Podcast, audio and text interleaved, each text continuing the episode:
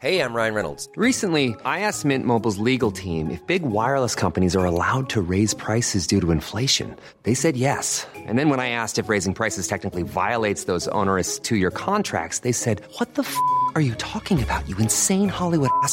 F- So to recap, we're cutting the price of Mint Unlimited from $30 a month to just $15 a month. Give it a try at mintmobile.com slash switch. $45 upfront for three months plus taxes and fees. Promo rate for new customers for limited time. Unlimited more than 40 gigabytes per month. Slows. Full terms at mintmobile.com.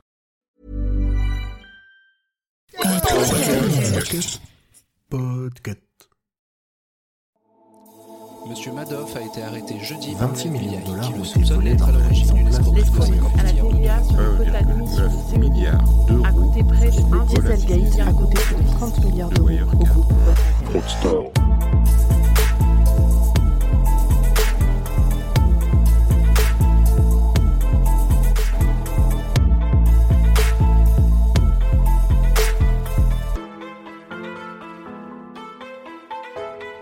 Salut tout le monde, c'est Julien et voici un nouvel épisode de Fraudster. Je ressors du bois car il y a un événement important qui vient d'arriver dans le secteur financier et plus particulièrement celui de la crypto-monnaie.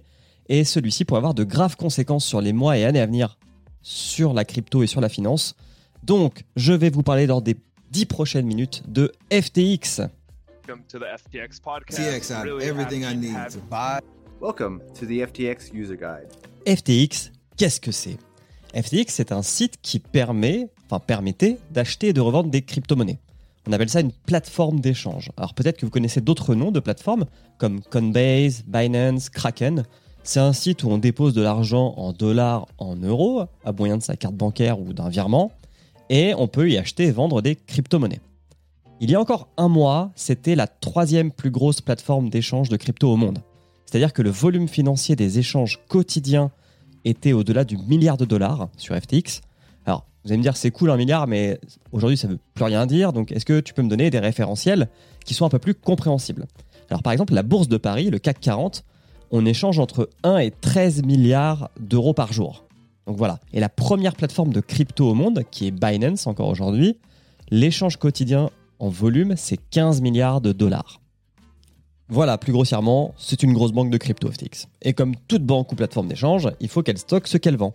Donc quand vous déposez 100 dollars pour acheter du Bitcoin, la plateforme elle encaisse vos 100 dollars et elle met sur votre compte du Bitcoin.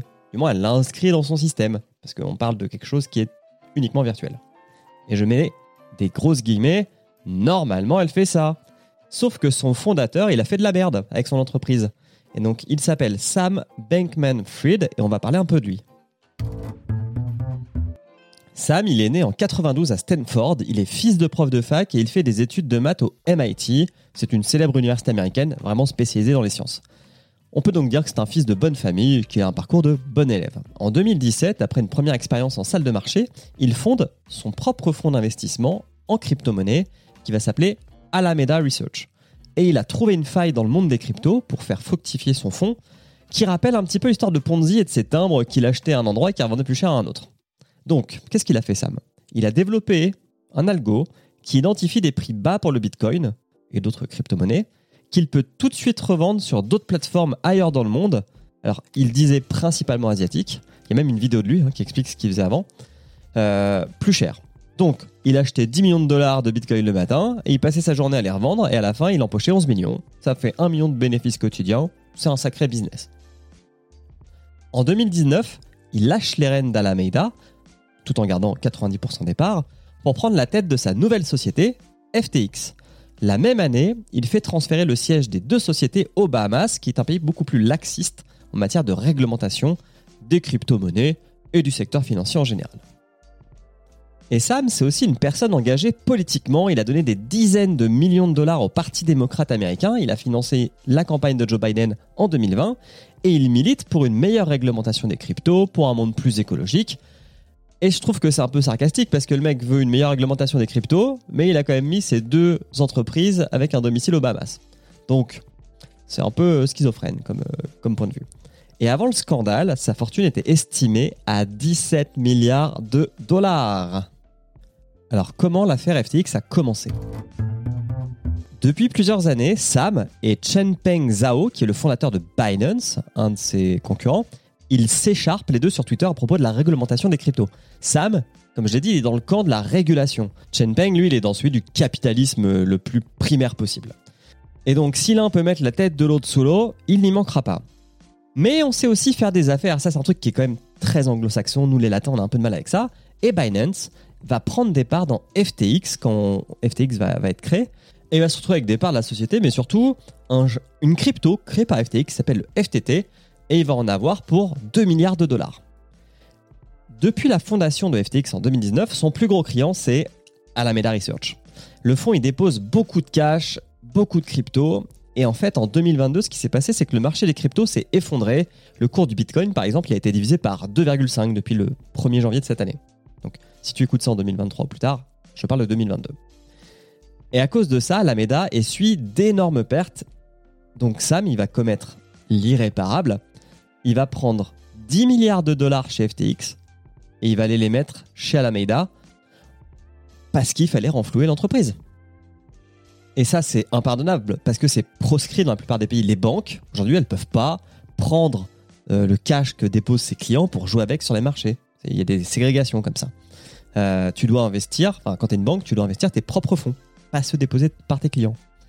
Et comme le marché en 2022 il a continué de chuter, bah, les voyants ils ont commencé à s'allumer en rouge dans les deux sociétés. Et puis il y a un site qui est assez connu sur la place qui fait un peu référence, qui s'appelle Condesk. Donc c'est vraiment un site très spécialisé sur les cryptos. Il a sorti un article sur les relations entre les deux sociétés et ça, ça a été le catalyseur. Dans l'article de Condesk du 2 novembre 2022, le journaliste s'interroge sur les valeurs des actifs d'Alameda. Dans son bilan comptable, il y a énormément de milliards de cryptos pourris. Il y a notamment le fameux FTT, donc celui créé par FTX. Et là, Alameda, en plus, on se rend compte qu'il en détient la grande majorité de ce FTT. Et puis, il a aussi du Solana, qui est un autre, une autre crypto qui a vraiment eu des très mauvaises performances en 2022. Et sans le savoir encore, le journaliste de Condesk, il vient de découvrir le poteau rose, le fameux prêt entre les deux sociétés. Quelques jours après cette nouvelle, Sheng Pen, donc toujours le fondateur de Binance, il annonce bah moi je vais vu l'article, je vais vendre mes 2 milliards de FTT. Et c'était ce qu'on pouvait appeler un peu un baiser du dragon parce qu'en annonçant vendre entre 15 et 20% de la valeur totale de cette monnaie, tous ceux qui en avaient aussi, ils ont paniqué, ils ont voulu la vendre. Et donc quand tout le monde va sur un marché pour vendre en même temps la même chose, bah le prix de cette chose chute drastiquement. Et en faisant chuter le FTT, ça a fait chuter FTX. Parce qu'il fallait que FTX, qui devait donc récupérer ses FTT, soit capable de sortir le cash. Et là, la machine a totalement déraillé et FTX n'était plus capable de redonner 6 milliards de dollars à ses clients. Le lendemain de cette annonce et de la chute brutale du cours du FTT, Sheng Peng annonce vouloir acheter FTX. Alors, est-ce qu'il voulait sauver ses propres actifs ou est-ce qu'il voulait éviter un effet boule de neige, hein, comme on a pu le voir dans certaines crises économiques? Dans tous les cas, la question est vite répondue parce que 24 heures encore plus tard, il annonce qu'en fait l'opération de rachat ne se fera pas. La santé financière de FTX est trop mauvaise et là c'est clairement le coup de grâce. Nous sommes le 9 novembre 2022 et les dominos de la crypto vont commencer à tomber les uns après les autres. Sam, lui, va essayer de trouver les fameux 6 milliards qu'il doit à ses clients auprès d'investisseurs sans succès. Vous pouvez aller chercher un peu sur internet, il y a même Elon Musk qui s'est foutu de sa gueule. Après, est-ce qu'aujourd'hui se faire, euh, comment dire, euh, charrier par Elon Musk, qu'est-ce que ça représente? Je ne sais pas. FTX, le site, arrête les retraits auprès de ses clients. Deux jours plus tard, nous sommes le 11 novembre, et la société est déclarée en faillite. Sam est viré. Un nouveau PDG est nommé pour liquider la société. Mais qui va perdre dans cette histoire de l'argent? Bah, En premier, euh, Sam. Parce que lui, euh, sa fortune s'est principalement évaporée, était énormément composée de crypto-monnaies. Donc elle est passée de 17 milliards à plus grand-chose. On a appris par la suite qu'en fait, il avait acheté via sa société beaucoup de biens immobiliers à Bahamas et il les avait mis à son nom, à ceux de ses parents, etc. Donc il a quand même investi un peu dans la pierre. On apprend aussi qu'il a récupéré pas mal de cash pendant la dernière levée de fonds qu'il y a eu euh, pour FTX en 2021. Donc à mon avis, lui, il sera pas trop sur la paille. On va y revenir après. Deuxièmement, bah, les clients de FTX, eux, ils ont tout perdu. Ils ne pourront pas retrouver grand-chose. Pourquoi? Parce qu'au Bahamas, la législation ne protège pas les clients des sites de crypto. En Suisse, par exemple, les actifs des clients sont garantis par l'État à hauteur de 100 000 francs suisses. C'est-à-dire que si demain une plateforme fait faillite, les clients récupéreront au maximum 100 000 francs. La législation, ça a du bon quand les choses se passent mal. C'est un peu comme euh, les, petites, euh, les petites assurances qu'on prend euh, quand on prend un, un forfait de ski ou une location de voiture. Par contre, la législation elle ne protège pas de la chute d'une crypto. C'est-à-dire que si les clients d'FTX avaient 100 000 francs de Bitcoin, en Suisse, ils auraient été remboursés. Par contre, s'ils avaient 100 000 francs de FTT et que maintenant le FTT ne vaut plus rien, bah ça, tu peux rien quoi. Parmi les clients de FTX, il y a aussi des personnes physiques, bien sûr, dont on vient de parler, mais aussi des sociétés. Alors déjà, il y avait d'autres plateformes d'échange qui avaient mis une partie ou la totalité de leurs fonds chez FTX. Donc eux, les clients, ils vont également se retrouver de ces plateformes en difficulté quand il va falloir retirer les fonds. Et dernier point, on a les fonds d'investissement. Donc comme Alameda Research, il y avait des fonds qui avaient placé une partie de leurs actifs en crypto chez FTX. Par exemple, on a un fonds qui s'appelle Genesis qui avait placé à peu près 100 millions de dollars d'actifs chez FTX Bon bah ça, hop, on barre. Il y a SoftBank, qui est un fonds d'investissement euh, très connu, qui eux, pareil, ils avaient placé, je crois, 170 millions. On barre, on met un zéro dans le bilan comptable. Et tous les jours, on apprend des nouvelles sociétés qui annoncent l'impact de cette faillite dans leur propre bilan comptable. Alors maintenant, que va-t-il se passer dans les prochaines semaines? La suite, c'est la négociation entre les Bahamas et les États-Unis pour l'extradition de Sam, qui devrait être jugé sur le sol américain et à mon avis un destin à la Madoff l'attend, c'est-à-dire une longue peine de prison puisqu'il a volé ses clients et que c'est interdit aux États-Unis. L'autre grand point qui va avancer dans les prochaines semaines, c'est la réglementation propre aux crypto-monnaies. On a l'Union européenne qui est en train de définir la sienne. Il y a eu un vote assez important il y a 2-3 mois sur le sujet et on attend une mise en application d'une réglementation en 2024. Et via ce fiasco de FTX, les États-Unis ont aussi dit qu'ils y réfléchissaient. Et voilà, les 10 minutes sont passées, maintenant vous en savez beaucoup plus sur FTX, vous pourrez donc en parler à la machine à café. J'espère que ce petit épisode vous a plu, n'hésitez pas à vous abonner et à mettre des étoiles sur iTunes, à venir nous en parler sur le Discord de Podcut, il y aura le lien dans la description de cet épisode. Et sur ce, je vous souhaite un bon week-end. Ciao tout le monde. 26 millions de dollars à la escroquerie. À la TVA sur le quota d'émission de 6 milliards a coûté près d'un Dieselgate a coûté plus de 30 milliards d'euros. au groupe